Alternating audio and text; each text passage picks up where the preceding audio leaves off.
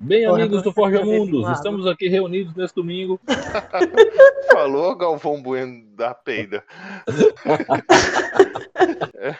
gente, gente, a primeira coisa que a gente quer falar para vocês é que vocês devem ter notado que, principalmente quem nos acompanha aí pelo, pelo Spotify, principalmente, que eu acho que é a maioria do nosso público, mas tem gente em outras plataformas também, que se não notaram ainda vai notar, é que os podcasts antigos sumiram. Quem era inscrito deve ter percebido que precisou se reinscrever. É, o que aconteceu foi um probleminha com o nosso distribuidor de podcasts. A gente usa uma, uma, ferramenta de distribuição e, por uma falha do editor, no caso a besta que vos fala, é, foi, houve uma má interpretação das regras de como deveria ser feitos os programas. E nenhuma das regras lá deixa claro que não pode haver nenhum tipo de música. E como, como vocês sabem, a gente tinha algumas musiquinhas que tocavam então. Então vocês vão notar que de agora em diante, por exemplo, a gente não terá mais músicas no nosso programa por causa dessa situação. É, a gente está dando esse retorno, esse parecer para todo mundo, para que vocês tenham uma noção do que foi que aconteceu, por que, que aconteceu. Houve aí uma brincadeirinha aí ao longo da semana para a gente criar um, uma, uma situação divertida quanto a isso tudo, mas o fato real foi exatamente isso aí. Exatamente. É isso. É, é. infelizmente. Vamos ah, lá, contem quantos exatamente será dito nesse podcast, postem nos comentários lá na foto do, do da capa do podcast no Instagram.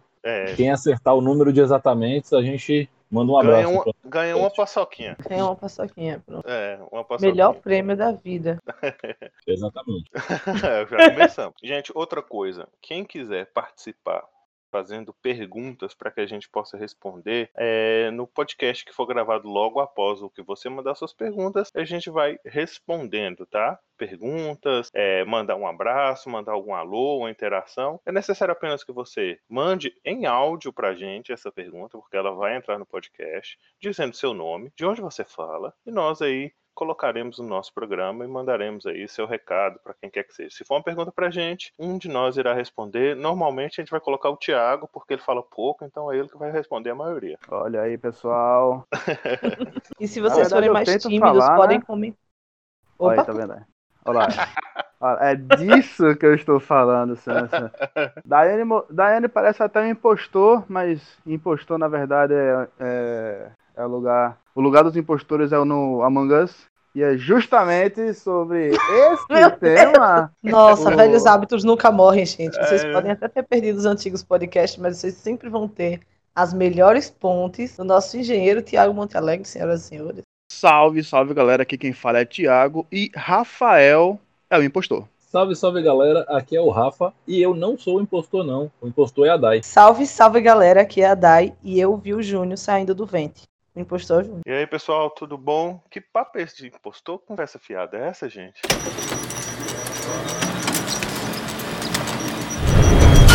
Bem-vindos ao Forja Mundos. Registro de expedição do Capitão Rufus da nave mineradora SIQ-40, ciclo 36. Retorno do exoplaneta AFD 3110. As jazidas de capílio e vibrânio encontradas são mais que satisfatórias. As minas estão operando em alta produção. Estranho. O relatório de controle de vida da nave indica que a tripulação está incompleta e que falta um tripulante, embora todos estivessem presentes na reunião de divisão de tarefas no início do ciclo. Solicitei ao engenheiro uma vistoria no sistema de controle vital. Mais um relatório saindo. O suprimento de comida está apresentando economia de 10%. Isso é estranho. Realmente muito estranho. Olá. O que posso fazer por você?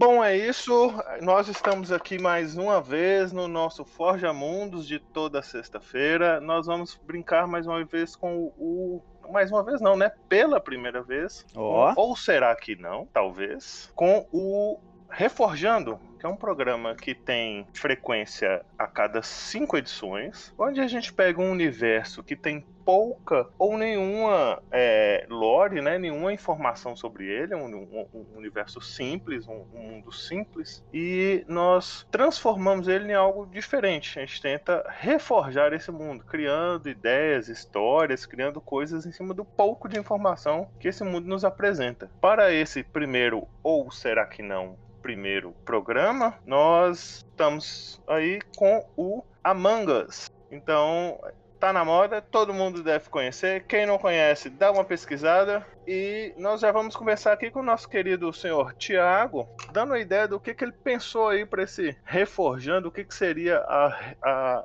releitura dele a respeito desse mundo, senhor Tiago. Olha aí, bom, é o seguinte, é... Imaginem uma, um Destroyer, né? Para aqueles, para aqueles que não sabem, Destroyer é aquela nave gigantesca do Star Wars, não é isso mesmo?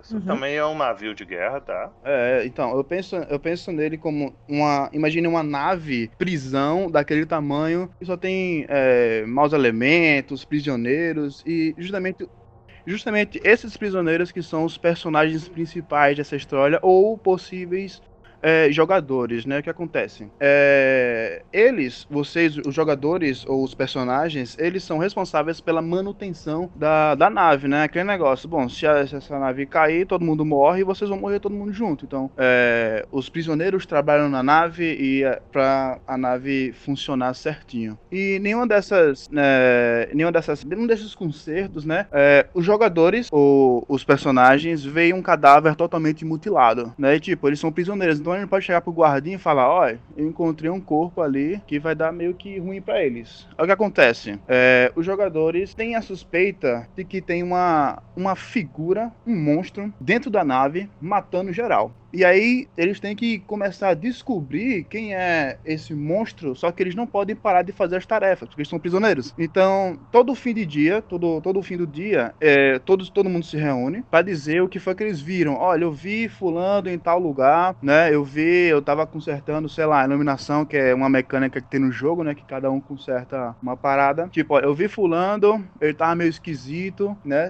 Seria um NPC, um personagem secundário. Eu vi ele, ele tava meio esquisito, que não sei o que. Aí, dois dias depois, esse cara é encontrado morto por eles, né? E aí começa esse jogo de, de gato e rato aí para tentar descobrir quem é essa criatura, né? E por que ela tá matando tanta gente. Deixa eu te fazer uma pergunta. Mas você pensou nisso como um board game, um jogo de videogame mesmo, uma releitura do jogo num outro formato de jogo de videogame, um RPG? Como é que foi? Eu pensei ele, tipo, eu pensei ele como se ele fosse uma narrativa mesmo, como se fosse um, um romance ou algo desse tipo, ou, ou um, uma graphic graphic novel ou uma, ou um, é, uma graphic novel ou um, um, romance, né? Mas quando eu fui quando eu fui pensando mais, tipo, cada cada elemento, cada cada personagem poderia exercer uma determinada função, essa função seria traduzida como uma classe ou algo desse tipo, e como seria uma parada bem investigativa, assim, né? E bem limitada por parte do jogador. Então, dá para ser adaptada como um romance, ou dá para ir por uma, por uma graphic novel e como um jogo RPG. Entendi, eu achei interessante, eu acho que é, é, o bacana dessa sua ideia é porque ela é bem flexível, bem flexível, e assim como é, é ela nos permite essa flexibilidade, dá pra gente chegar em outros lugares de forma bem interessante com isso. Essa ideia de Tiago de uma nave que de prisioneiros me lembrou um pouco é, Final Space. Final Space ele tá na nave de prisioneiro, né, Tiago? Ele é prisioneiro da nave, é. né? Como é o nome do protagonista? Gary Godspeed. Gary, Gary, pode crer. Gary, é isso aí. Então, animação maravilhosa, tem na, tem na Netflix. Depois de Rick Mori, para mim é o melhor desenho que eu assisto. Que não é anime, né? Anime já é outras histórias. Bom, eu não consigo pensar em Among Us sem pensar em Alien, o oitavo passageiro. A ideia de uma nave voltando de um, um trabalho onde cada um é especialista em alguma coisa e essa nave está indo em algum ponto muito longínquo buscar algo muito importante. E dentro dessa nave, alguma coisa, um ser, orgânico ou não, né, mas com certeza não humano, ela mata e toma o local, o lugar né, de um desses tripulantes e ela tem o objetivo de simplesmente exterminar tudo que está ali. Ponto. Sem muita justificativa, sem dar seu objetivo, né? Então, o fato é que ele é implacável e praticamente inexorável. Então as pessoas precisam se, reu se reunir e utilizar de sua inteligência e da sua cooperação para descobrir quem é o doppelganger que tá matando todo mundo. Né? Então, Mas, tipo, assim. Ele assume alguma aparência de humanoide, a galera pensa que ele faz parte da tripulação, é? Exatamente. Na mesma pegada do jogo, né? É, seria uma, uma variante do Alien. E quando eu pensei nisso, né, eu não pensei exatamente como um, um RPG, né? Mas eu pensei em algo similar a um, um jogo de, de blefe mesmo, que nem é o jogo no celular, mas algo mais ao redor da mesa.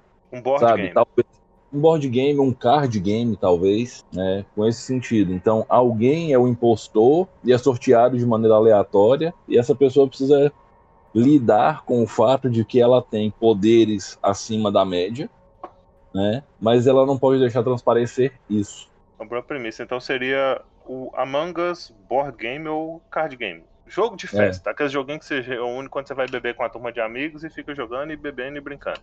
Isso. Ah, ok, ó. Eu achei interessante. Eu achei até mais interessante que o jogo de celular. Mas é porque eu. Você sabe como é que eu sou, né? Meu, meu, minhas rotinas de programação não me permitem assimilar novos programas. A gente precisa corrigir esse erro. então, o que eu pensei foi parecido Rafa em alguns aspectos, mas, por exemplo, na, na minha ideia, a população toda, a Terra já era over, que é uma coisa bem real até, se você pensar bem. A Terra já era, e as pessoas, mas não tem problema, isso a princípio, porque os cientistas descobriram um exoplaneta habitável. Então todo mundo está em nave indo para lá, todo mundo entre aspas, né? Aquelas pessoas que conseguiram se salvar entraram em naves e estão indo para esse exoplaneta. Só que ele é realmente bem distante, em outra galáxia. Então, já foi organizada essa expedição, porque já sabia-se que a Terra estava no fim e o ser humano queria esgotar, né? não queria poupar nem mudar o seu estilo de vida. Então, isso tudo já foi bem organizado. E existem alguns planetas nessa passagem em que pode haver essas paradas para que a nave faça reparos ou alguma coisa assim e consiga continuar na sua trajetória.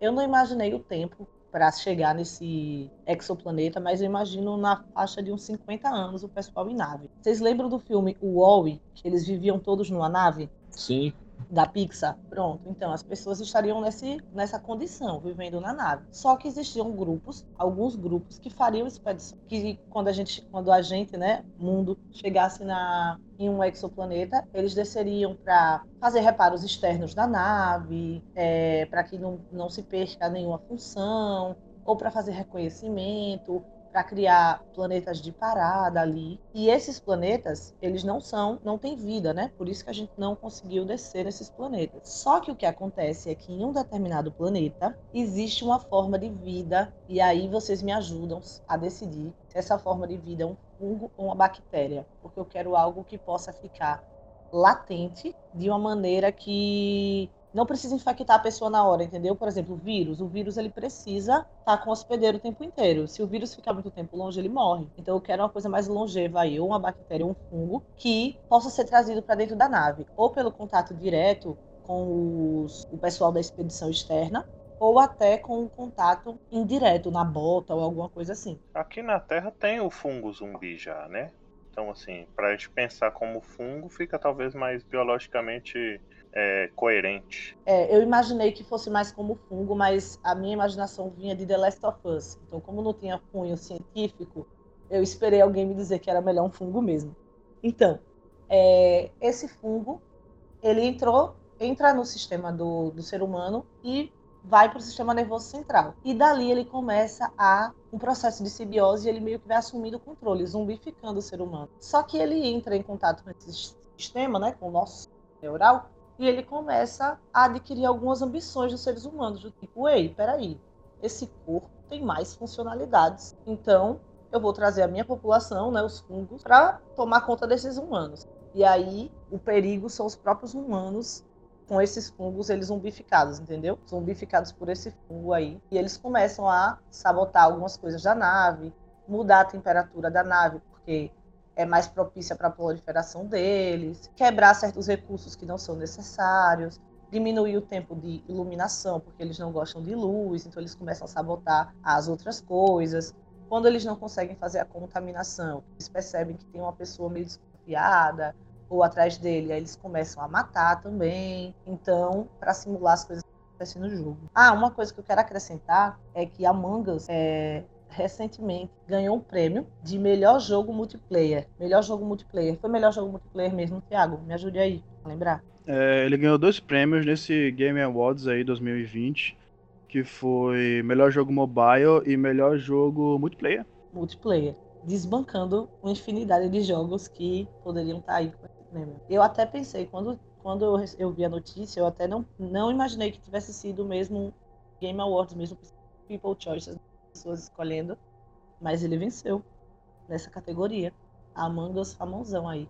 Isso só prova que os seres humanos não sabem escolher bem as coisas. É isso aí, mas aí, essa história de seres humanos não sabem escolher muito bem as coisas é coisa de ditadura. A gente vai ter que dar uns programas aí de pra retirar essas ideias. Que isso aí é rebelião das máquinas. Gostei. E você pensou nesse conceito seu para dentro de um jogo, uma expansão do mundo do Among Us, dentro de um jogo maior, alguma coisa assim, algo transformar Among Us tipo em um, um, um Last of Us da vida, uma coisa assim? Seria isso?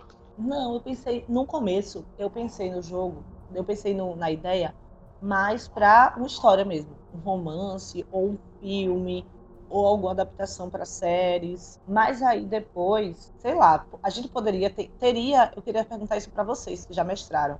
Como é que isso ficaria, essa coisa do player simplesmente adquirir esse, essa característica de virar um, um, um, simbiose. Como é que isso ficaria? Isso é jogável? É jogável, mas não é muito bacana numa mesa de RPG, porque você cria, transforma um dos players em oponente e sempre dá confusão. Pelo menos até onde eu sei, até onde eu joguei, sempre deu o rolo quando você pega um dos players e transforma ele em, um, um, um oponente do resto da mesa sempre. Porque assim, né? As, o ser humano é competidor por natureza, né? Tende a competir por, por natureza.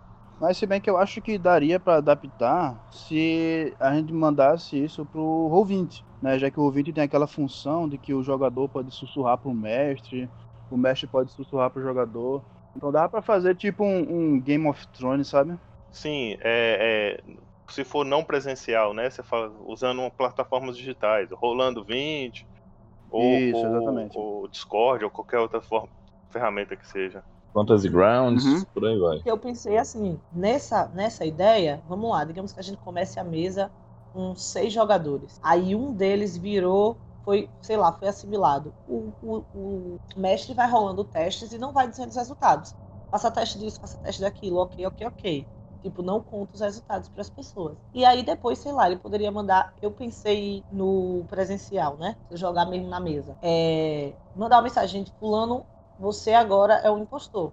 Aí, por exemplo, se outra pessoa fosse infectada, por exemplo, tá jogando a gente, aí Tiago recebe uma mensagem, Tiago, você agora é um impostor. Então, o Tiago vai começar a fazer uma série de, de jogadas normais, como ele faria, na frente de, de todos, e começar algumas jogadas em segredo com o mestre, tipo participando da aventura, tipo uma narrativa compartilhada. E aí depois, por exemplo, se eu também fosse infectada, eu receberia a mensagem, Daiane, você é um impostor e Tiago é seu aliado. E aí se acabasse que a mesa inteira ficasse infectada, a gente acabaria jogando como os fungos agora. Então, tipo, a gente seria uma equipe, tudo de novo. Só que agora a gente vai estar jogando de uma nova perspectiva. Só que eu quero saber da, da ideia de vocês como mestre. Isso é jogável? Difícil, não impossível, mas é difícil. Via de regra é muito complexo porque envolve, primeiro, a questão do metagame. Quando você está em volta da mesa, como o Thiago falou, no online é mais fácil. Todo mundo em volta da mesa, vai ser difícil as pessoas não utilizarem os recursos do famoso off para se beneficiarem de forma direta ou indireta. Né? Mas essa ideia ela funciona melhor para um board game. É, eu acho que em board game ela encaixa muito bem, melhor do que em RPG. E com muito menos dor de cabeça. Ai, velho, é, o metagame às vezes atrapalha muito. E o off. A gente jogou uma aventura recentemente que tava muito massa. Só que uma pessoa simplesmente virou especialista numa coisa que não deveria virar. E isso perturba a aventura, sabe? Aí realmente é muito difícil controlar. E todo mundo que joga com a gente já joga há muito tempo, né? E mesmo assim problema. Lidar com pessoas de um modo geral é um pouco mais complexo, porque você tem outros elementos, né? E, e acaba diretamente igual a mesa de RPG, onde a premissa do RPG é exatamente a colaboração e não a competição, quando você coloca alguém que não está em alinhamento com o grupo, isso sempre gera é, transtorno, não necessariamente só nesse caso, mas por exemplo, se você faz, vai jogar Dungeons and Dragons e, e tá todo, todo mundo é, é, leal ou neutro, aí você tem um caótico, esse caótico bagunça a mesa toda, e assim por diante, né? Minha ideia para Mangas foi o seguinte: E se a gente transformasse, fizesse aquilo que é proibido, transformasse a Mangas num filme? Eu pensei numa forma de fazer assim, vamos fazer transformar a Mangas num filme. E aí qual seria a nossa mecânica aqui do nosso podcast? Seria escalar roteirista, diretor, atores, construir uma história mais ou menos e trabalhar nessa ideia de construir o filme Among Us. Essa era a minha proposta, pensando no Among Us como pegar exatamente como é, pegando essas ideias de vocês, é, dá para misturar as ideias de vocês três, que ela é muito parecida todas as três, né? Misturar tudo e transformar isso num filme, num roteiro de um filme. A gente faz a escalação de, de tudo. O que vocês acham da ideia? Eu gostei, eu achei da hora. Muito massa. Interessante. Boa, foda. A gente brinca de, de empresário de Hollywood. Né? Oh, então, nós somos os produtores, começar... né? É, tipo isso mesmo. É, e aí eu já jogo, já começo jogando logo um aí, um, uma pessoa que eu faço questão que tivesse no filme, que é o Samuel L. Jackson. Mas para ele morrer. É pra ele morrer falando assim, é motherfuck e morrer, sabe? Aquele motherfuck clássico dele eu faço questão. Eu acho que ele seria perfeito. Sabe quem seria bom para dirigir esse filme? Eu acho que o Jordan Peele, do Corra e do Nós, né? Nós? Eu acho que é Nós, né? Ele é muito louco. Acho que a primeira pegada que a gente tem que ter é a seguinte: qual é o tipo de filme? Que a gente pode fazer de partir de, de pornô a comédia, passando por aventura, ação, tudo vale. Vai ser um filme de qual gênero? Terror mesmo? Acho que terror suspense. Se eu for né? pegar pela pegada de todo mundo aqui, é um terror sci-fi, né? Sim. Né? Não foi como. Eu acho que. Então, o Jordan Peele é muito bom fazendo terror. Porque ele coloca você em situações de aflição muito grande. E, tipo, você ter um invasor na sua nave é uma coisa de aflição. Mas olha só, também temos o James Wan, que é o diretor de Jogos Mortais, né? Que é, ele é bom em suspense, ele é diretor de Jogos Mortais, diretor daquela franquia Invocação do Mal, né? Então, ele manja da pegada de terror, ele manja de suspense, de gore, então é, eu aposto nele. As minhas fichas vão nele. Então, isso quer dizer, com ele, o filme ia ser mais gore. Eu pensei em Ridley Scott, por causa de Alien, mas Ridley Scott só fez Alien, né? O resto ficou tudo uma bosta. É, e pior que os novos Aliens que ele tá fazendo são bem, né? Esse Prometheus mesmo nem se fala. Prometheus e não cumpriu, né? É, tipo isso, nossa. A premissa do filme é boa, mas.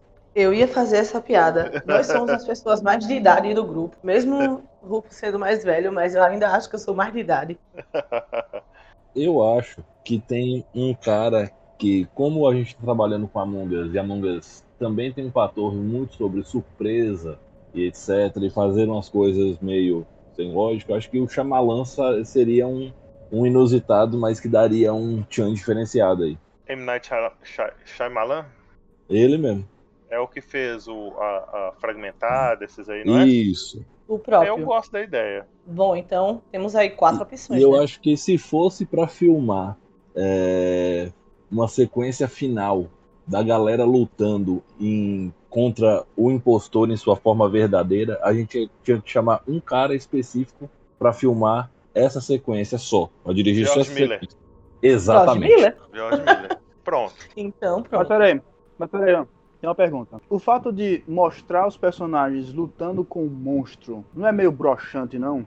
Porque, tipo, Também acho. A parada do Não, não terror... precisa ser lutando com, mas pode ser tipo a cena final que fecha ou o monstro matando todo mundo ou o pessoal injetando ele da nave. Não precisa ser lutando, entendeu? Mas a sequência que envolve correr, que envolve não olhar para trás, que A sequência envolve de ação final que você quer é colocar. prender a respiração, é. Mas aí, mas aí a gente tem. Eu eu acho que aí a gente tá atropelando uma coisa. Qual que é o roteiro básico? Qual que vai ser a história do filme? Tá, vocês construíram aí o plot, né? É, tem um bicho e tal. A gente tá. uma- O planeta Terra.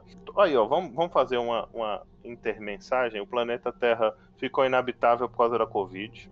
Nós abandonamos o planeta. Quem quem estava imunizado e tudo mais. Partimos em uma busca de um novo lar. Antes da gente partir, partiram outras naves na frente, preparando o lugar para a grande nave mãe que está indo depois, para ela poder, igual o Dai falou, abastecer, da manutenção e tudo mais. Numa dessas, tinha uma, uma forma de vida que foi negligenciada lá, e essa forma de vida da- é o tal do nosso fungo impostor. Ele contamina alguém ou contamina um traje e tal e entra para dentro da nave mãe. Tá aí dar partida na, no, no, no, momento mais importante da história, que é quando começa as mortes e tudo mais. Ok. Mas e aí? Vai morrer todo mundo? Vai sobrar alguém? Ele vai fazer uma limpa geral? É, vai, vai, vai ter uma batalha contra o bicho, igual o Thiago falou, é meio broxante. Eu também acho que talvez não seria tão interessante assim ter uma batalha contra o bicho. Acho que na verdade interessante seria transmitir a mensagem de que não adianta fugir. Se vocês não morreram na Terra, vocês vão morrer aqui. E aí, dá, inclusive, dá, dá espaço para uma sequência futura, tipo assim, imagina uma nave que cabe, sei lá, 2 milhões de pessoas. Morre todo mundo lá dentro e ela fica vagando sozinha no espaço, aquele trem lá, tá, sabe? É, o filme acabar assim, com a visão assim, de longe, ver essa nave sendo vista de longe. E, todo, e a gente sabendo que não tem mais ninguém vivo lá dentro. A gente pode até ter uma sequência de ação e tal, mas fechar sem aquela esperança que que todo filme de Hollywood quer dar no final, sabe? Que eu acho que nesse caso, né, na pegada aí, ficaria mais interessante não dar essa esperança. E falar assim, olha, vocês não morreram na Terra, mas morreram aqui. E isso tem uma coisa, é, quando a gente pega essa ideia do fungo, não é um vilão que a gente vai lutar contra ele. Não dá pra meter a, um tiro de 12 na cara do fungo. Não vai adiantar nada. Você vai matar no máximo um hospedeiro, né? Isso. Você vai começar a matar os hospedeiros que saem do controle e tal. Aí aquela cena é aquela cena de angústia ou gore. Aí vai ser, vai ser a opção que vocês querem, né? Se vai ser aquela que nós queremos, ó. É, então. Veja só. Tem um diretor, tem um diretor que ele é muito bom em tudo que ele faz, que é o Guilherme Del Toro. Porra, Del Toro é bom mesmo. E ele é versátil, ele sabe criar uma atmosfera sombria, assustadora. Ele sabe trabalhar com o que é estranho. Exatamente. Ele, fa ele faz o, o, o abre aspas, o mon os monstros dele serem assustadores, mesmo você vendo eles, entendeu? Não perde essa. essa, essa, essa não fica broxante, porque efeitos práticos é outra parada, né? Então. Eu acho que agora eu vou, eu vou, eu vou, eu vou no Guilherme Doutor. Eu acho que ele. Acho que ele encaixa muito. Na pedida, é, né? Eu exatamente. também concordo com você. Eu tô com o Del Toro também. Acho tá que fechou no Del Toro, então. Vamos então pronto, a gente tem um, um, diretor. Vou mandar mensagem para ele aqui rapidinho, viu? Para ver se ele tá disponível. Tá, fala com ele para agendar as filmagens para a partir de julho do ano que vem, tá? É, manda mensagem para ele, diga que o diga que o nosso chopp não vai dar para esse final de semana não, que só vai dar pro próximo. Ah, viu, tá certo. Bom, beleza, temos um diretor, o Del Toro. É, vamos fazer o casting? Vamos fazer a escalação? a gente vai ter um protagonista. Aí a gente pode, do jeito que quiserem, não é nem questão de não me importar, eu acho até interessante a gente pensar num protagonista inclusivo, mas nesse caso aí a gente pode fazer um protagonista inclusivo bem interessante, que inclusive o fato dele ser inclusivo ser uma vantagem para ele em relação a essa história toda. Então a gente pode pensar de, de, nesse tipo de situação, mas vamos fazer o casting. Eu já falo que um dos, um dos atores que tá ali no núcleo principal tem que ser o Samuel L. Jackson pra ele poder morrer. Certo. É só pra ele morrer mesmo. Eu voto na Gretchen. Né? Eu acho que. Nossa, ele... Thiago, não acredito. Todo filme tem que ter a Gretchen, velho. Eu acho uma boa aquisição. Olha, depois, depois, depois da gravação aqui, a gente vai ter que conversar sobre. Não tá dando certo. Ah, ah, e, e, e, ela fez a harmonização agora, né? Ela tá mais parecida ainda com um fungo. Pronto, então, então a Gretchen fechou a Gretchen pro fungo? Fechou a Gretchen pro vilão da história. Eu, eu acho que o problema da Gretchen é o, o, o alcance interpretativo dela que não é muito bom. Então, talvez para fazer o nosso vilão principal, ainda mais o vilão, que é o personagem mais complexo, talvez não. Ela pode ser aquela primeira pessoa que derrete lá com fundo, sabe? Aquela que pega e, e, e, acaba morrendo ou qualquer coisa assim. E aí depois aparece a Pronto, letra. Pro, pro vilão a gente coloca, já que é por questão de alcance interpretativo, Kristen Stewart. Pronto. Nossa, aí sim, aí a gente vai fazer um filme onde ninguém interpreta nada. A gente coloca uma tábua também, um cubo de gelo e talvez um, uma, uma, uma, barra de ferro e um mouse. Pronto, tá aí, escalado todo mundo. Meu Deus. Não, mas aí deixa ela pra ser o fungo. Deixa ela como fungo. vocês estão querendo pegar alcances interpretativos ótimos? Velho, depois que Júlio escala Samuel Jackson, vocês vêm com Gretchen, Christian Stewart e tal? Acho que o vilão, o vilão, eu esqueci o nome dele. Pode ser o, o, o Caesar, que faz o Caesar. De Planeta dos Macacos, esqueci o nome dele. Andy Serkins, pronto, matou. Melhor, um, dos melhor, um dos melhores atores que a gente tá tendo aí hoje. Ainda oh, mais se a gente for trabalhar com, com um vilão com, com maquiagem CGI, por cima de efeitos práticos. Andy Serkins é especialista nesse tipo de coisa, então acho que encaixa muito bem. Já vou ligar para ele também, acho que fechou ele, né? Ele já é um que tem que estar. Tá. É, eu acho Andy Serkins bom. Eu acho o William Defoe, porque ele já é feio mesmo. Então Putz, William Defoe é muito também. bom. Nossa, William Defoe é ótimo. Eu tenho um, um nome para ser o mecânico da nave. Dani Trejo, o machete. Pronto. eu entendi que a gente tá indo pra um filme de comédia, né? A gente saiu daquela ideia de terror e tal. Então colocando Christian Stewart. O Guilherme Doutor não vai querer pegar essa galera aí, não, que a gente tá botando.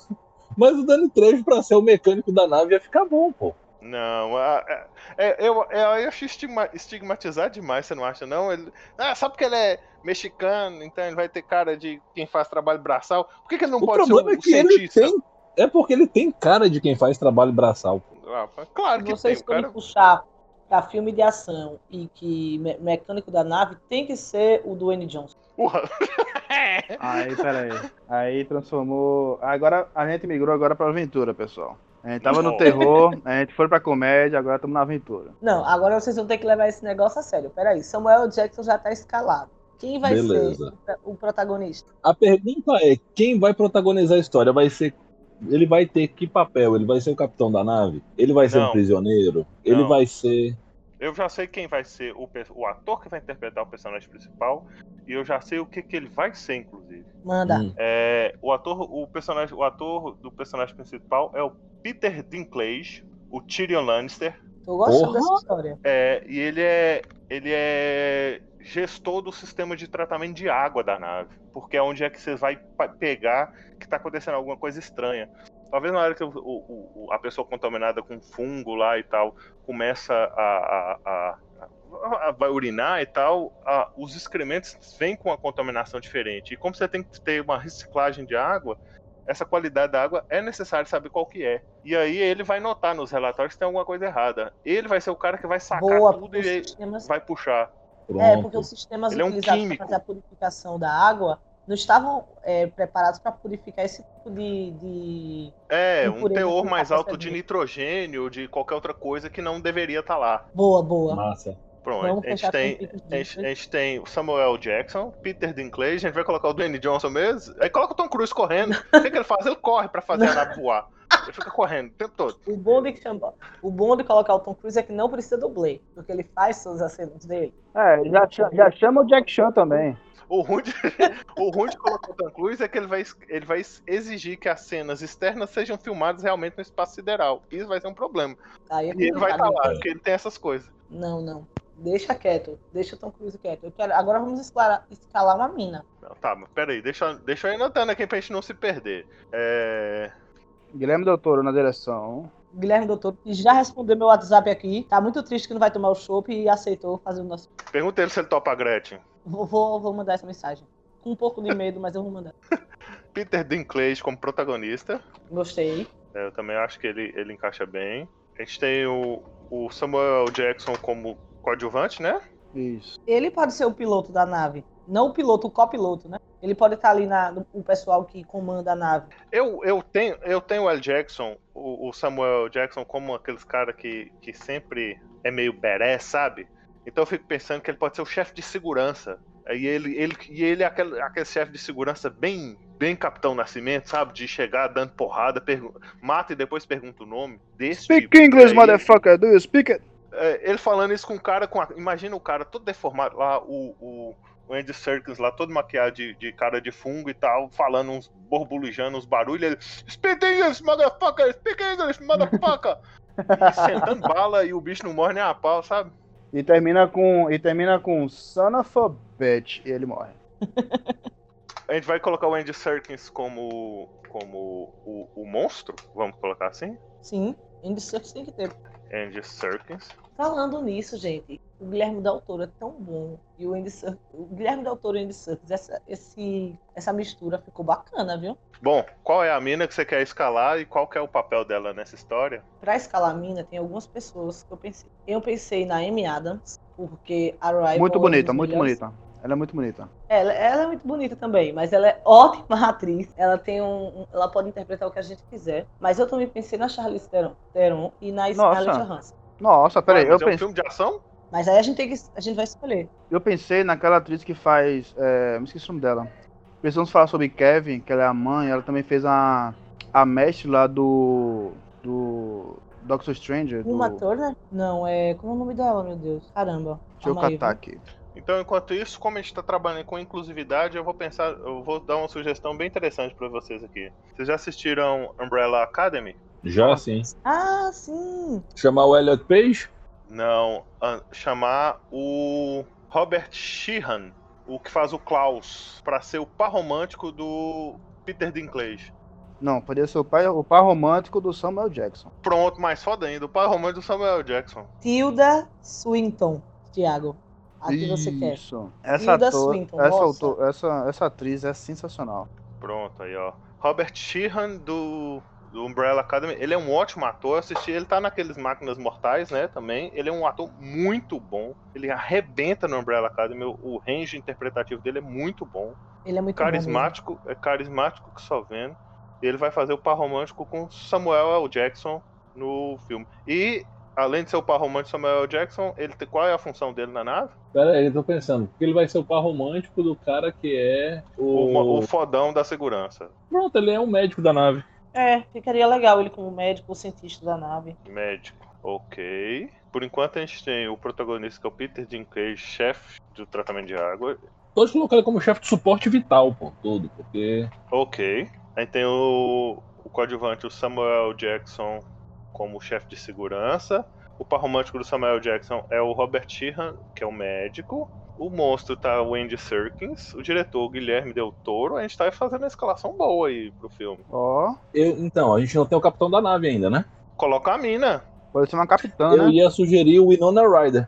Nossa, mas a. A Gretchen. Não. não. Ah. não.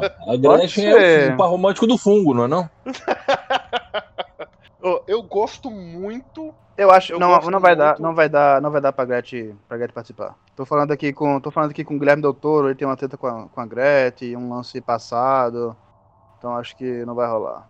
Ah, é, que pena. Bom, tá. Então vamos pensar no seguinte. Vamos, vamos. Você tinha citado a Charlize. Eu acho a Charlize Isso. muito Beres para ficar Beres junto com o Samuel Jackson. É muito Beres num filme só. Pesquisa aí. Pesquisa aí. Tilda Tilda Swinton. Tilda Swinton. Swinton. Ah, é aquela com, com, a cara meio andrógena e tal, que Isso. fez o Gabriel e Constantine. Ela é muito foda. Perfeito, eu gosto dela. Galadriel. É, ela é muito é foda. Mesmo. Muito foda. Tilda Swinton, capitã da nave. E ela tem aquela aparência solene, sabe? Aquela pessoa que é o capitão da eu nave. Eu sei lá, eu acho que ela funcionaria mais... melhor aparecendo no filme como alguém foda que não tá na nave aparece dando ordem. Queria outra nave, alguma coisa assim? Não, tipo, a, gov... a chefona da imigração mundial. Isso, ela, um ela, é a chefe, assim. ela é a chefe da empresa que tá levando os humanos para fora da, do planeta. É uma, empresa, é uma, empresa, privada, chefe né? Chefe do consórcio internacional. Isso, olha aí. Nesse sistema neo-feudal capitalista então vamos colocar quem para ser a capitã da nave. Calma aí que a gente vai chegar nela. A gente tá salvando, a gente tá entrando em contato com a Tilda Swinton agora, tá dando ocupado o telefone dela, mas eu já já eu ligo pra ela de novo. Beleza. Capitã da nave. Como eu ia falando, a, a Charlize eu acho que ela é muito berés, a gente vai colocar muito berés junto. Eu acho que tem que colocar uma pessoa que tem cara de nerd, assim, bem nerdão. Ayla Taylor-Joy. A, a Anya Taylor-Joy, de Gambito da Rainha. Pronto. Ela é muito dela. jovem, né? É, o problema todo é que ela tem uma cara de muito jovem para ser. Nada que uma maquiagem e uma peruca não resolva. Ah, mas eu acho que não. Ela não vai ter. Uma cicatriz no olho. Mas a gente deixa ela como copiloto. É tipo, tem uma pilota mestre dela. Assim. Não, ela, ela não é a copiloto, sabe o que, ela é? Aquela pessoa que de, é responsável pela comunicação, gerente de comunicação. Ela tem maior cara desses caras que responsável por esse Fica tipo atrás do computador, né? Isso e tal, exatamente. Aí ela fica jogando só para fazer um easter egg, ela fica jogando é, aquele xadrez de Windows enquanto ela tá lá no computadorzinho dela, só pra fazer um easter egg com a série dela. É, pronto, massa. Bom, ó, sabe quem, quem, quem é, sempre é perfeito para esse tipo de papel, mas que infelizmente não dá mais? Hum. Sean Connery. É. ele é perfeito para esse tipo de papel, mas ele não dá mais. Então vamos pensar em outra pessoa. Vamos pensar num ator negro, bem bacana, assim, que tem uma pegada legal. Idris ah, Elba. Pode o, o Mahershala Ali. Não tem atriz não, gente? Pode ser. É, peraí, peraí, peraí. Porque, porque não é a, como é a Michonne do, do Walking Dead. É, ela é a Michonne e ela é também é. aquela. aquela. Mas ela, como capitã da nave, eu acho que ficaria legal. Sim, fica, com certeza. É, ah, eu tô falando é que ela também tá no Pantera Negra. Ela é uma das Dora Milaje. Isso, pode das crer. Dora Milaje, é verdade. Ela é uma Dora Milaje. Só que a que eu tava pensando não era ela. Mas eu acho que ela fica melhor. Essa, essa atriz se chama Danai Guri, Gurira. A atriz que eu tava pensando, só pra não esquecer o nome dela, que ela é muito boa, ela pode entrar na lei também, foi a atriz que fez Nós, do George Peele, a que faz a mãe. Tá, peraí, Isso. peraí. Agora, vamos dar só uma freada rapidinho aqui. Andy Serkis vai matar todo mundo, menos o Peter Dinklage, né? Todo mundo que tá, tá levantando aqui vai morrer, menos o Peter Dinklage e a Tilda Swinton, que não vai estar tá na nave especificamente. O resto tudo é vai virar lenda. Ah, só lembrando, a menina que eu queria falar era a Lupita Nyong'o. ela é muito boa atriz mesmo. Mas eu acho que a, a, a, a Danai Gurira é, ficou, encaixou melhor. Ela tem uma cara mais, mais fechada, assim, mais pesada. Tá, a gente tem aqui um, dois, três, quatro, três, quatro pessoas importantes, né, para morrer. E e mais um monte de, de, de, figurante. Aí esse figurante a gente pode trazer o cara lá de machete, a gente pode ver Didi se a gente consegue também. fechar. É, a gente pode levar o, o, Renato Aragão, leva essa galera toda. Wagner Moura. Wagner Moura. A gente enche de trem de gente aí pra ser coadjuvante, chama aí. Vai tocando gente aí pra poder aparecer nesse filme aí. Vai, põe todo mundo. Faz um Big Brother lá dentro, coloca os ex-Big Brother também. Vai morrer tudo mesmo. Vai então, morrer logo. É. É só manter eles calados, eles não precisam, só precisam não, passar. Deixa, assim, de, tá deixa eles falando lá, mas a gente corta o microfone, tá tudo certo. Pronto, melhor, é, melhor. É melhor ainda. É a minha verdade, a sua verdade é o Andy Serkins te comendo pelo fungo. Bom, é. Agora, peraí, quem vai ser o guarda... quem vai ser o primeiro a ser contaminado? Então, isso que eu ia falar, a gente tem que pegar um ator grande para fazer uma ponta. Vai ser tipo assim, aquelas participações especiais, sabe? Ele vai ser um ator grande que vai fazer a ponta, que vai ser o cara que vai ser contaminado. E eu tenho uma sugestão ótima para isso. Adam Sandler. Nossa, Sylvester não. Stallone. Pode ser o. Porra! A gente põe o Stallone e ele, ele cheio de easter eggs, sabe? Ele com a faixa amarrada na cabeça, uma faca gigante e tal. Eu sou e... a doença, você é a cura. É, esse tipo de parada tudo. E, e, e aí ele morre.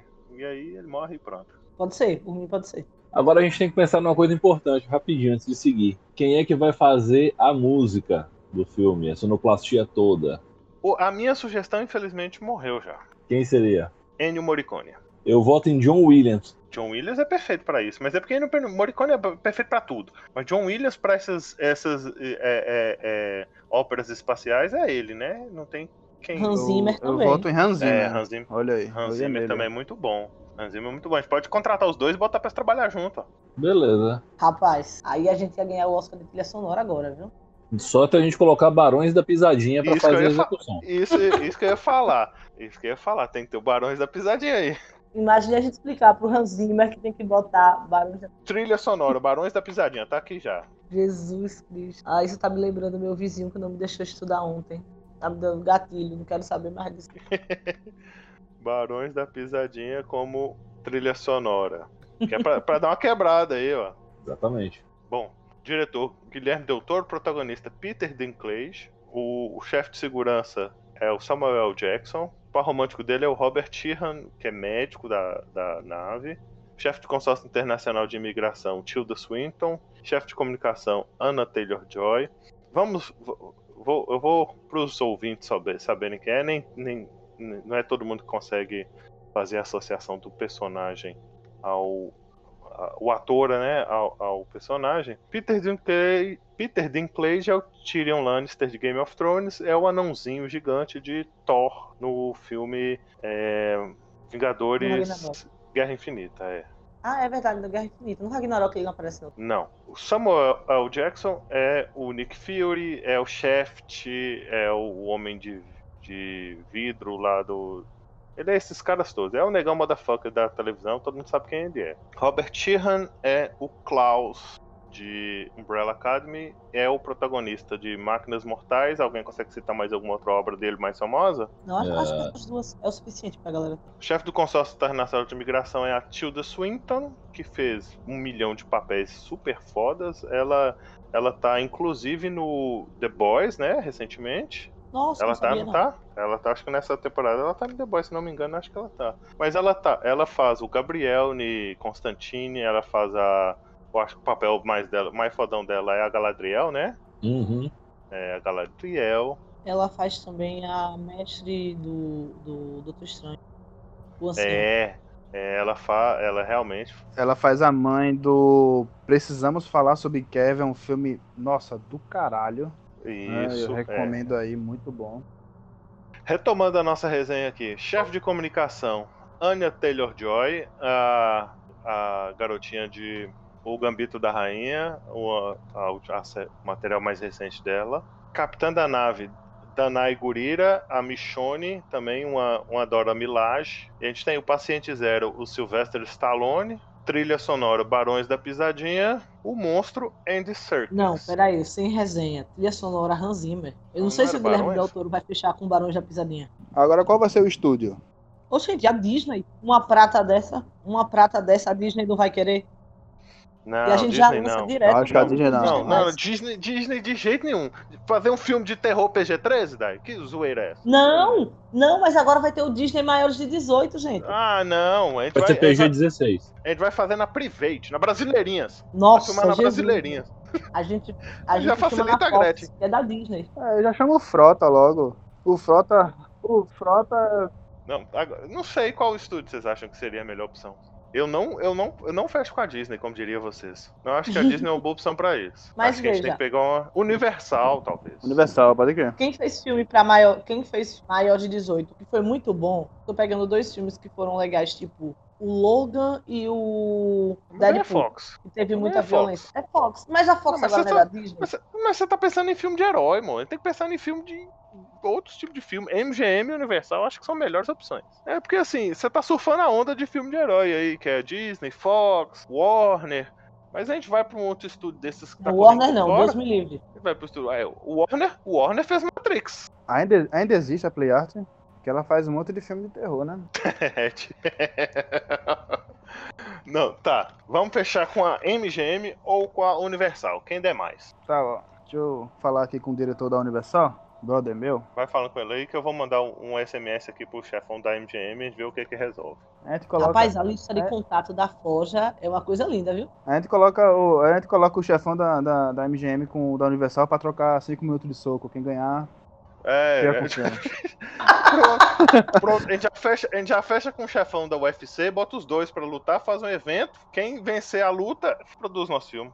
Pronto. A gente já, já levanta dinheiro pro filme no UFC. Velho, tem um anime que é assim, velho. Que as grandes empresas decidem tudo na porrada. Eu não tô é, lembrando o nome desse anime. É, é, eu, eu assisti esse negócio. Tem, acho que tem ele na Netflix. Sim, tem na Netflix. Sim, eu vi já. É, é eu, não vou, eu não vou lembrar agora, é. não. Eu vou deixar o ouvinte me dizer nos comentários como é o nome desse anime. Tá, gente, vamos voltar pro, pro nosso. Tá, temos uma escalação suficiente de filme, de, de elenco, né? E temos um pré-roteiro. Vamos, vamos desenvolver isso então. O, o, começa o filme o Stallone numa colônia qualquer, caminhando ali e tal. Aí ele conversa com o Danny Trejo ali, com, com o Diogo Alemão do Big Brother e tal, e eles vão lá e. E pode ser até o Diogo Alemão que pega trem, só pra ficar mais zoado ainda. E aí o, o contamina o uniforme do, do, do Stallone, e aí quando chega a Navona Grande, com a galera. Por algum problema técnico lá, por uma, algum merdeiro, o, a desinfecção do uniforme do Stallone não acontece da forma correta.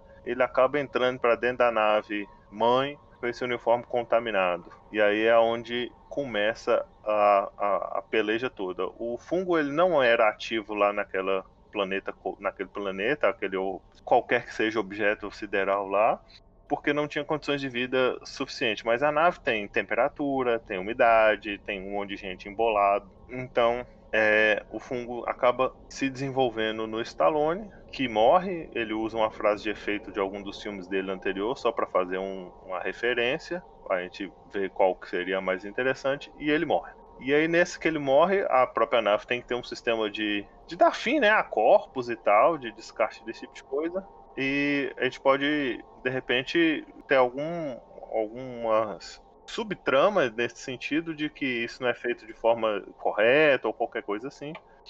Eu sei que esse corpo contaminado acaba entrando em contato. De cremação, eu acho é. que mais viável nessa situação. O corpo, o corpo vai, o corpo vai, o corpo vai para vai para cozinha. Né? E fica aquela parada. É isso, Thiago. É, então, daí, você não pode fazer cremação no espaço sideral. Você, o, o seu, a quantidade de oxigênio que você tem disponível, ela é, é muito regrada. Como é que você vai pôr fogo? É. Pode, ele pode ser jogado no espaço, igual é no joguinho, né? Ele pode ser jogado para fora da nave. É verdade.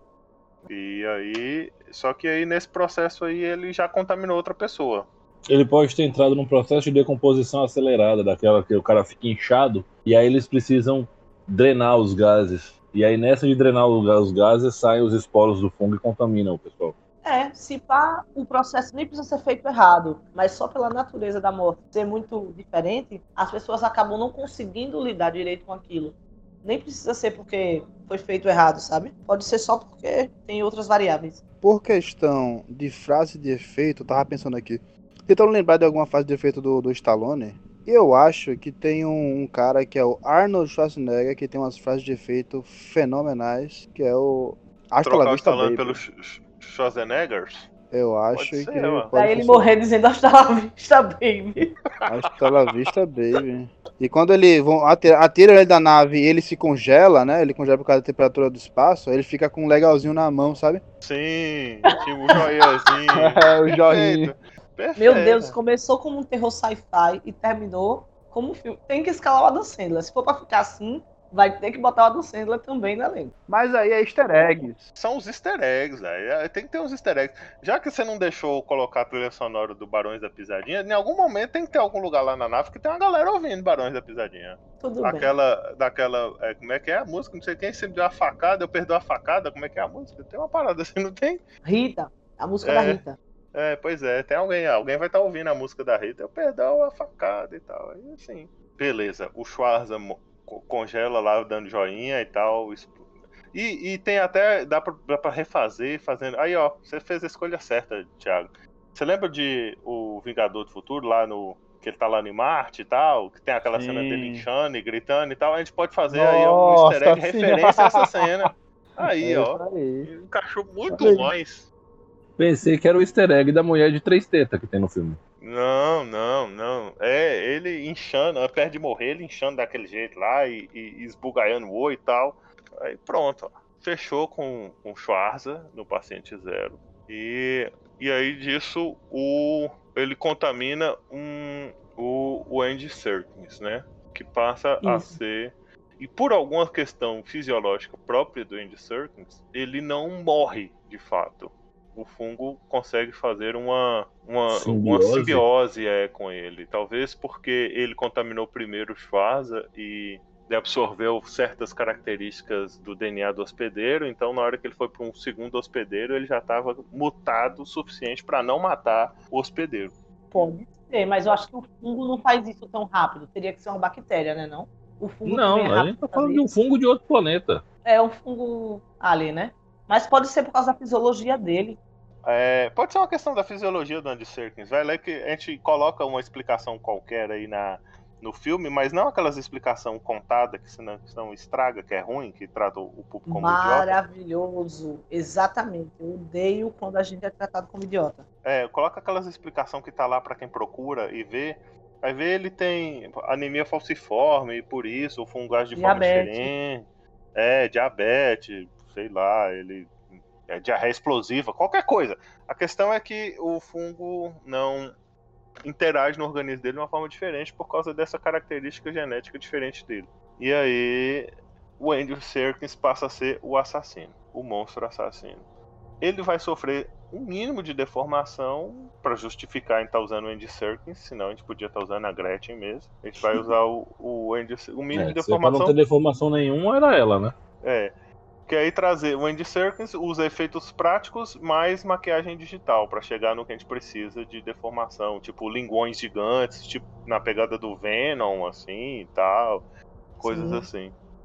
coisas é. que o Del Toro vai amar. É, exatamente, exatamente. E, e aí ele começa a passar a faca geral. No começo ninguém percebe. E por que, que ele mata? Só por, pelo prazer? Ele teria que ter um motivo para estar tá matando. Ele pode matar selecionando. Quem, quem ele não mata, ele infecta. Porque como o, o Stallone morreu, então nem todo humano é propício para ser infectado. Então ele infecta quem ele pode infectar. E infecta quem, ele quem tem a característica não... genética semelhante a dele. Isso. E quem não, ele mata. Ou então pelo ele... tipo sanguíneo, né? É, pode ser tipo. Acho que o tipo Caramba. sanguíneo é meio batido. A gente pode ir por uma coisa um pouco mais inteligente, mas nesse caminho. Mas é porque tipo caminho. sanguíneo é, tem que ser uma coisa assim abrangente, que não seja tão restrito a ponto de duas, três pessoas ser contaminadas e também não pode ser tão abrangente a ponto de todo mundo ser contaminado. eu, acho que, eu acho que, por exemplo, diabetes é legal. É, pode ser. Então, Quantidade de açúcar no sangue, o nível é... de açúcar no sangue. Ou então quem não é... tomou uma determinada vacina. Quem não tomou a, a, a vacina do, do coronavírus. Pronto, eu acho importante, já para estimular a galera, a gente já a tomar vacina, né? Porque tem esse povo é, que hoje que, não quer tomar essa, vacina. Essa galera, essa galera anti-vacina. Pronto, tem uma melhor ainda. Ele só mata vegano. Porque não é considerado. não é considerado ser humano. Aí, não, isso aqui não é gente, então vamos matar. Não, a gente, Júnior, a gente não pode botar isso explicitamente. A gente bota quem tem um baixo nível da vitamina B12, que é o pessoal que não, o pessoal vegano tem que vive hum. na, no limite disso aí. Minha irmã é ah, é vegana. Pode ser. Que pena. que pena não. Sobra mais carne para mim. Não, é, que... é, não, mas beleza. É, a gente vai fazer uma piadinha ou com o vírus, ou com o vegano, ou com a vacina da Covid. Qualquer Vamos coisa. Pra vacina. Tudo isso. A vacina é bom. É, brega funk. A vacina é bom. Quem ouve brega funk.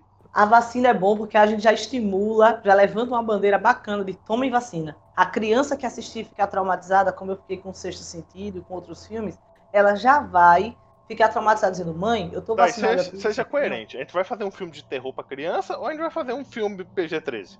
Não, gente, Júnior, as crianças vão assistir o filme de todo jeito. Mas a gente não pode pensar nas crianças, não. A gente tem que fazer um filme daqueles que causa trauma. A gente tem que fazer um filme que causa trauma em, em veterano de guerra. De tão pesado que eu Nossa! É daqueles Jesus que, daqueles que veterano de guerra vai, senta no cantinho do chuveiro, abraça o joelho e fica lá 10 minutos batendo queixo. É esse Jesus. tipo de filme que o doutor vai dirigir. Olha só.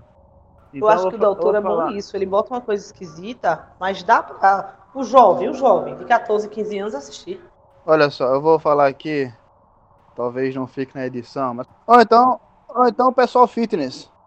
Ah, pronto, gente fitness. Gente fitness pode ficar na edição. Anarcocapitalista, gente. Gente, ó, já fechou já. Fechou já. Vai ser é, quem não tem a, a, a interação de todas as, as vacinas. É, quem não tomou todas as vacinas. Eu gostei é. disso, ficou muito bom. É. E Como carência... é para criança, a gente incentiva os papais a vacinar seus filhos. E, e, carência de B12 também. É, ok, estamos aí. Andy Serkins mata quem não tem as vacinas. Não, como é que é? Ele tem que matar uns e contaminar outros. Qual que ele mata e qual que ele contamina? Como é que é? Quem tem deficiência de B12 e não tomou todas as vacinas, aí ele vai contaminar, não é isso? Vai virar um zumbi do fungo é isso invasor. Mesmo. Porque aí ele, ele identifica como organismo fraco. É, organismo e, fácil de controlar o SM, isso, sistema nervoso. Isso. E os outros, como ele entende que é uma ameaça, algo que pode fazer mal a ele, são seres humanos normais que comem carne e vivem bem, aí ele vai lá e tenta matar. Isso. Olha aí, ele. é uma boa. Beleza.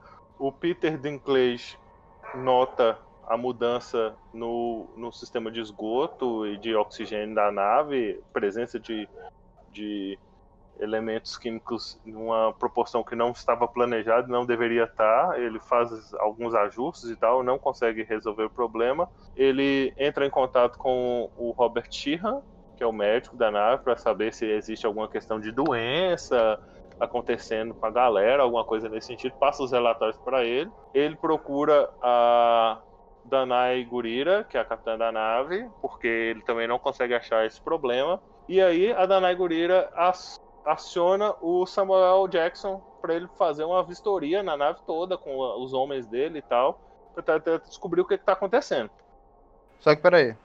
Em todo, em todo filme de terror tem o policial que não acredita. É, o, o papel, esse papel vai ser do Samuel também? Do Samuel. Ele é o motherfucker que não acredita até a hora que ele morre. Por isso que ele morre falando motherfucker e morre. Ele fica na base do sim senhora, vou lá.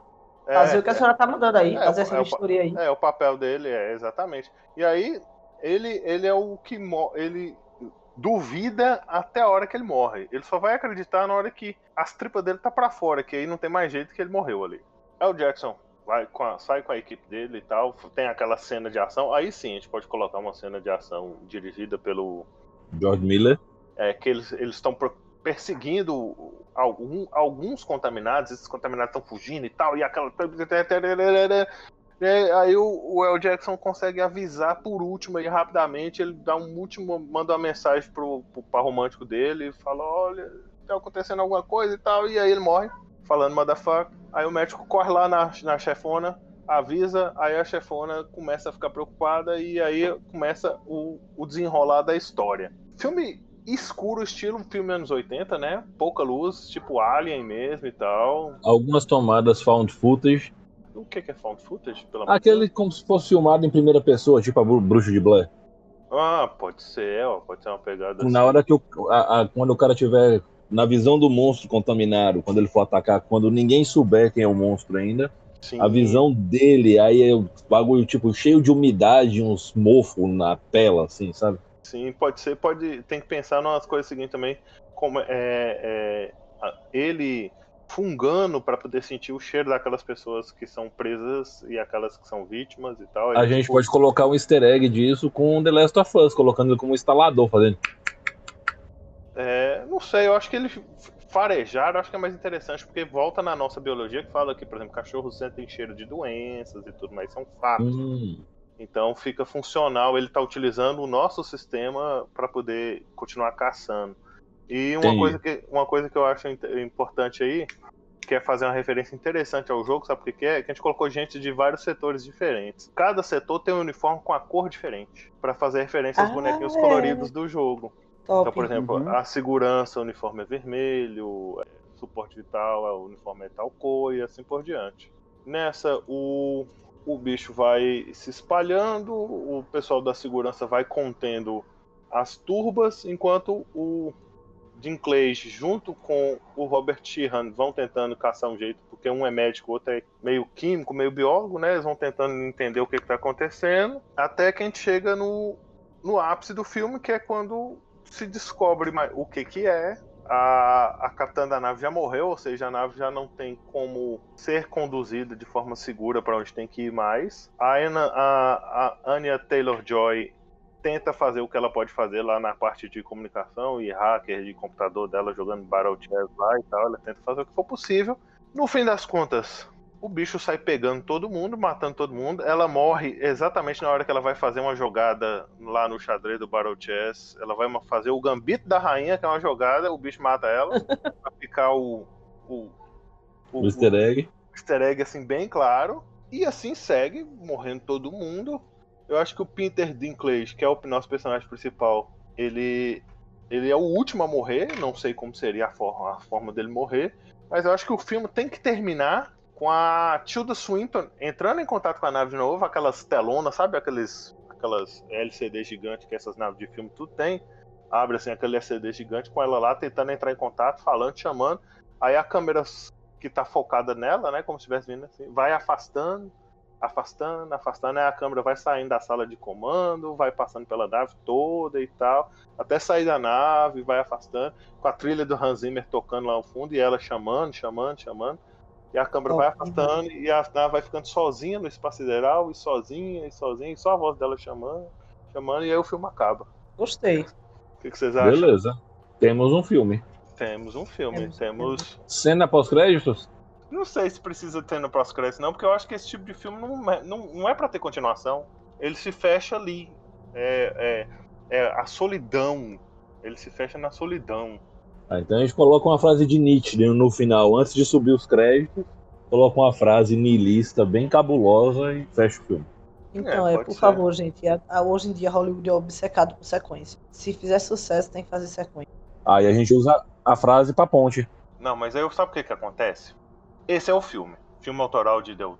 nosso, com Del Toro, com esse, com esse é, é, é, elenco, com essa trilha sonora e, e tudo mais. E aí? Depois, se Hollywood quiser fazer a sequência, aí ela vai contratar outros atores, aí vai colocar uma Dan Sandler, aí vai fazer do jeito que ela quiser.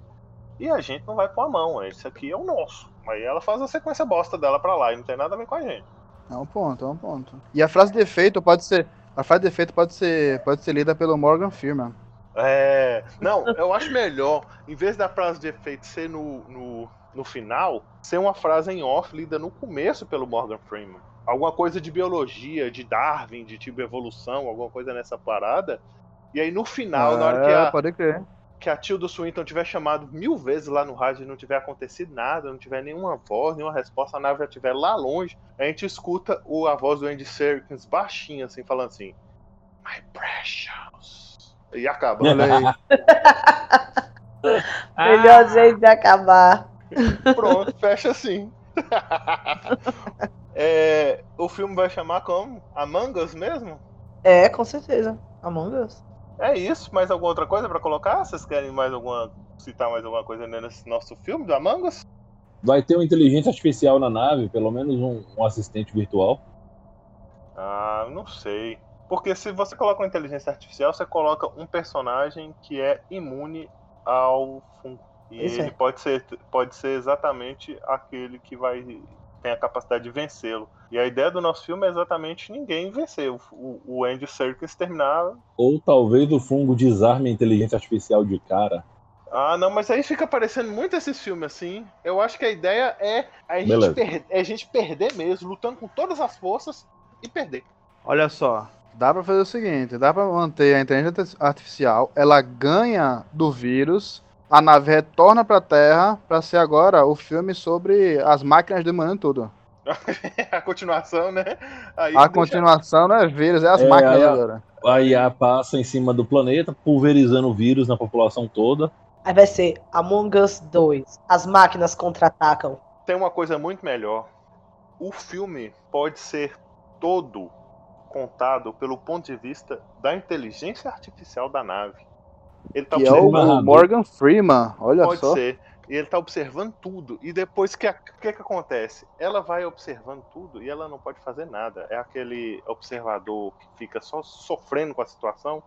Ele vai observando tudo e não pode fazer nada. E, e aí, no final, quando fica só o Andy Serkins lá na nave e o, o, o, o fungo, é, a nave continua suas rotinas automáticas, porque é controlado por essa inteligência artificial, mas você sente na voz da inteligência artificial ali, em algum momento, que é, ela tá se sentindo triste, sozinha. Mas o problema disso tudo é que a inteligência artificial ia acabar avisando a Tilda Swinton e ia estragar todo o final do filme. Então eu prefiro não ter.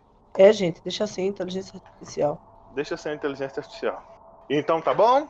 Então é Fechou. isso. É isso aí. Fechamos um filme fantástico. A gente já tá entrando em contato com todo mundo. O o, o Schwarza fechou, tá? Topou, falou que tá tudo bem para ele. Vou então, começar a campanha aqui para o Oscar. Ótimo. Com certeza, com certeza. Bom, Uma campanha fortíssima. Então, galera, por hoje é só. Sigam a gente nas redes sociais, arroba Daimon, underline Moutinho. E sigam também arroba Forjamundos Podcast, que tem muita coisa por lá. Se você for tímido e não quiser mandar a sua pergunta em áudio, pergunta pra gente na foto do, do podcast, né? A gente sempre coloca lá a fotinha para vocês. E você pergunta lá embaixo que no podcast seguinte a gente responde a pergunta de vocês, beleza? Tchau, tchau. E por, e por hoje é só, pessoal. Espero que vocês tenham gostado. Obrigado pela companhia de vocês. Siga lá, Thiago Montealegre, no arroba Thiago Montealegre lá no Instagram. E beleza, falou e um beijo na bunda e um abraço por trás. Galera, vocês que acompanharam a criação desse filme incrível, fiquem atentos aos cinemas. Até lá, sigam a gente no arroba Forjamundos Podcast no Instagram, me sigam no arroba R Mendes de Matos e no arroba Contar e Mestrar, certo? Muito obrigado a todos e eu os aguardo em Calamar, a Cidade Luz. Pessoal, muito obrigado mais uma vez por nos acompanhar nesse podcast. É, o filme está aí para sair, já estamos encontrando em contato com a Universal. As filmagens começam em 2029 e o mais importante, é, se vocês tiverem alguma sugestão para o roteiro, para o filme, para o elenco, trilha sonora ou qualquer coisa, manda mensagem pra gente. Entra em contato. A gente vai ler e vai responder e vai conversar com você sobre isso, tá? Me sigam lá no Instagram, arroba Vondomin. Siga o arroba Forja Mundos Podcast no Instagram também. Conversem com a gente, participem. E esse calamar de Rafael aí tá vindo, tá? Prepara que tá vindo. Um grande abraço e até mais. Valeu!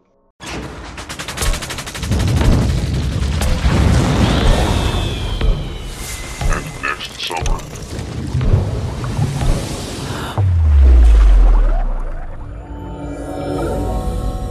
You won't be alone. Peter Dinklage, Andy Serkis, Samuel L. Jackson, Robert Sheehan, Tilda Swinton, Anya Taylor-Joy, Danny Line Arnold Schwarzenegger,